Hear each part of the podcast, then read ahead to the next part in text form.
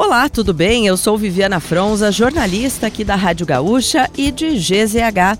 Não conseguiu acompanhar as principais notícias de hoje, sexta, dia 7 de julho ou das últimas horas? Eu vou trazer aqui para ti, antes que o dia acabe, o nosso resumo diário de notícias do fim da tarde. Oferecimento: resfriar climatizadores, geladeira portátil resfriar, sua companheira em qualquer lugar. O vice-presidente da República e ministro do Desenvolvimento, Indústria, Comércio e Serviços, Geraldo Alckmin, anunciou o fim do programa de carro zero com desconto. De acordo com Alckmin, a iniciativa foi um sucesso.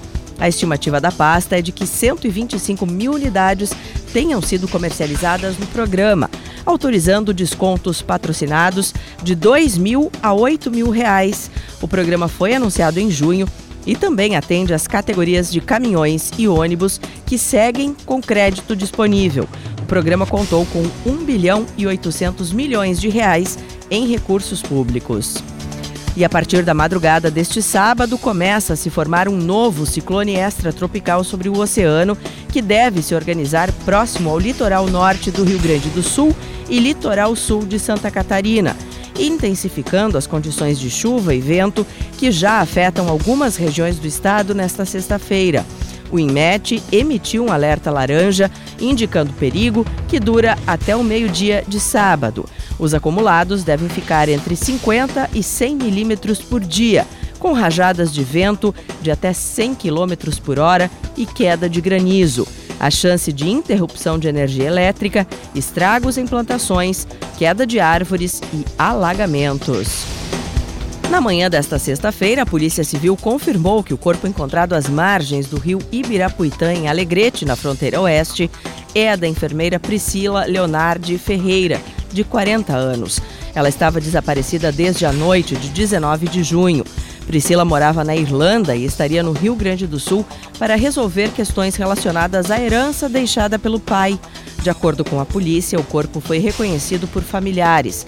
Após realização da necropsia na vítima pelo Instituto Geral de Perícias, foram encontradas lesões de espancamento no corpo da enfermeira.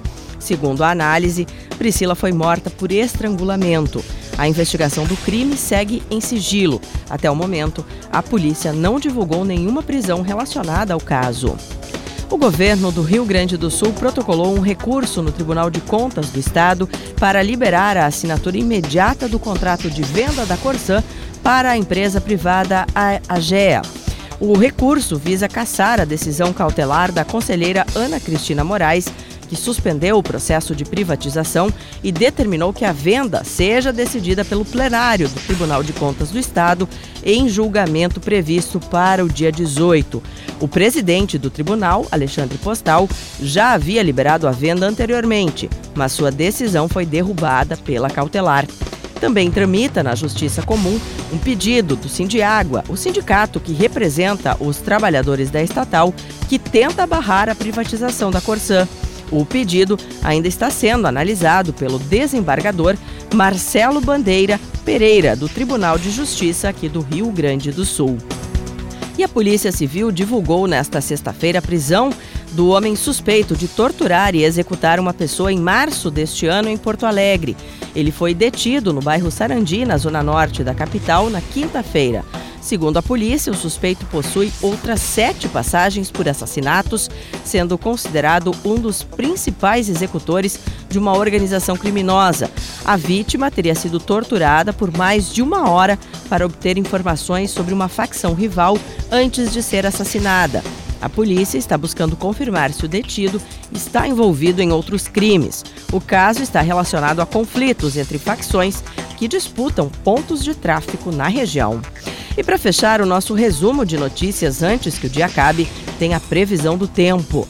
A madrugada de sábado será marcada pela formação do novo ciclone extratropical. O vento será mais forte no litoral norte durante a madrugada e manhã de sábado. A capital deve registrar mínima de 14 graus e máxima de 19, com subida de 1 grau em cada marcador no domingo.